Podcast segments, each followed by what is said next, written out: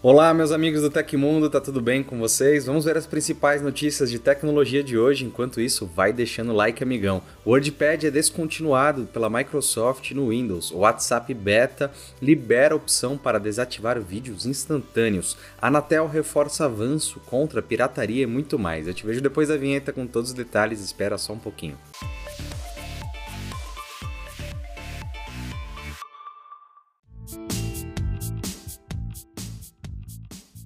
Clássico WordPad vai ser descontinuado pela Microsoft. Na sexta-feira, a empresa anunciou que o programa será aposentado no Windows numa futura atualização do sistema. A Microsoft informa numa página de suporte que o WordPad não está mais sendo atualizado e será removido em uma versão futura do Windows. Recomendamos o Microsoft Word para documentos de texto, como Doc e RTF, e o Windows Notepad para documentos de texto simples, como TXT. O WordPad foi lançado em 95 junto ao ao Windows 95, portanto ele tem 28 anos. Ele era uma alternativa mais robusta para edição e leitura de arquivos em texto nativa do sistema operacional. Com o tempo, o programa foi deixado de lado. Em fevereiro de 2020, ele se tornou uma função opcional no Windows 10 a partir da build 19551. Atualmente, o WordPad é instalado por padrão no Windows 10 e no Windows 11, Contudo, você pode desinstalá-lo no menu Recursos Opcionais nas configurações do sistema. Vale mencionar que esse pode não ser o fim definitivo do programa. Em 2017, o clássico Paint também teve aposentadoria anunciada pela Microsoft, mas após comoção do público, a Microsoft reverteu a decisão e mantém o programa no Windows até hoje, inclusive com atualizações. Tampar sua webcam, utilizar um gerenciador de senhas e fazer backups constantes são algumas das coisas que você pode fazer para preservar sua identidade e privacidade online. Afinal, a gente está sempre conectado e nunca se sabe realmente qual o risco que passamos online. Outra coisa que pode ajudar muito é a instalação de um bom antivírus. A Kaspersky tem diversas opções de planos para proteger todos os seus dispositivos e trazer segurança na sua navegação onde você estiver. Clique no link aí na descrição para saber como se proteger e conhecer melhor os planos da Kaspersky.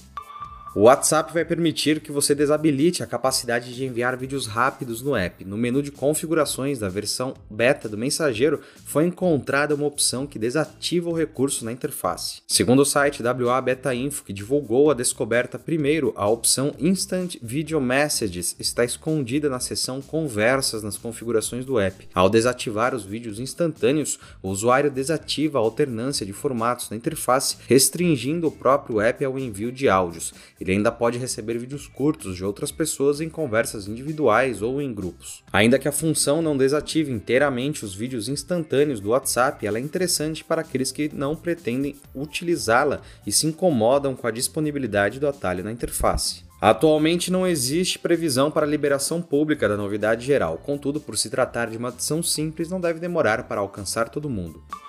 A Anatel inaugurou na última sexta o Laboratório Antipirataria, que é um escritório especializado na análise de equipamentos TV Boxes clandestinos. O local é equipado com 12 telas de monitoramento, 6 postos para trabalho presencial e pode ser acessado remotamente. De acordo com a agência regulatória, o laboratório fará o acompanhamento e análises técnicas sobre equipamentos e meios ilegais de ofertas piratas de produções audiovisuais. O superintendente de fiscalização da Anatel, Hermano Barros Tércios, explicou que a tecnologia presente no espaço serve para interromper o funcionamento dos TV Boxes piratas. As ferramentas disponíveis podem analisar simultaneamente até 100 equipamentos ilegais. A Anatel pontuou que o laboratório antipirataria é mais uma iniciativa que integra o plano de ação para combate ao uso de decodificadores clandestinos do serviço de acesso condicionado. Anunciado em fevereiro, o programa tem efetivado bloqueios massivos de dispositivos TV Boxes piratas.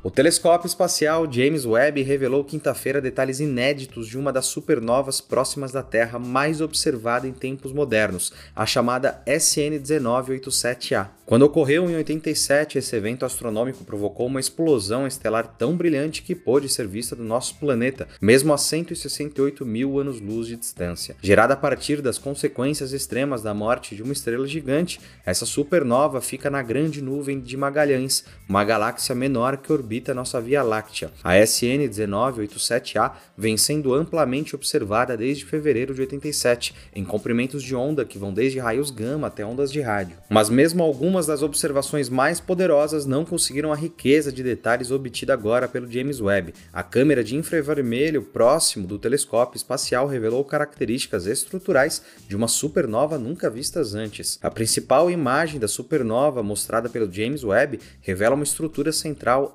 azulada. São nuvens de gás e poeira ejetados pela explosão. Em volta desse falso buraco há um anel equatorial e uma estrutura em forma de meia-lua, em tom avermelhado, que são os remanescentes de detritos expelidos há dezenas de milhares de anos antes mesmo da explosão da supernova. Já os pontos quentes existentes ao longo do anel são marcas da onda de choque do evento estelar nessa estrutura. Indo além de seus antecessores, o James Webb encontrou também uma característica até então inédita dentro dos remanescentes da supernova: pequenas estruturas em forma crescente. De acordo com a equipe do telescópio, essas formas retratam as camadas externas de gás da grande explosão.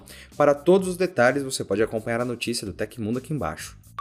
A Meta pode estar planejando versões pagas e sem anúncios do Facebook e Instagram na Europa, segundo The New York Times. Dessa forma, seria possível pagar para ter acesso às redes sociais sem propagandas indesejáveis.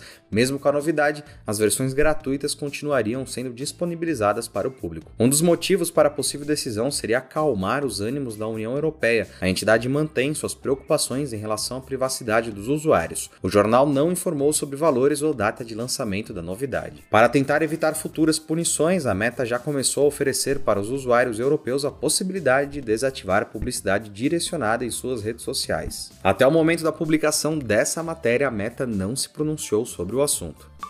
O Banco Central informou hoje que o Pix, a modalidade de pagamentos instantânea desenvolvida pela instituição, poderá ser usado para novas finalidades no futuro.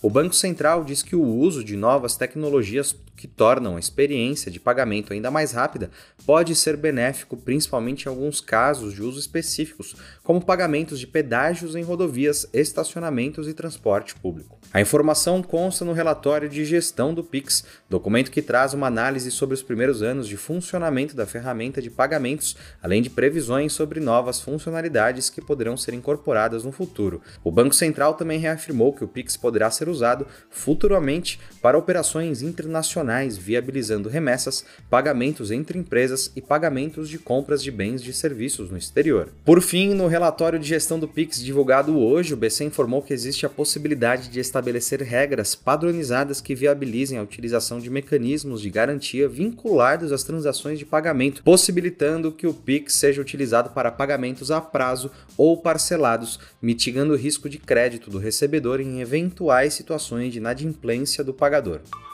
E aconteceu na história da tecnologia. No dia 4 de setembro de 98, Larry Page e Sergey Brin apresentaram os documentos de incorporação do Google na Califórnia. Começando como uma empresa privada, o Google realizou seu IPO cerca de seis anos depois, em 19 de agosto de 2004.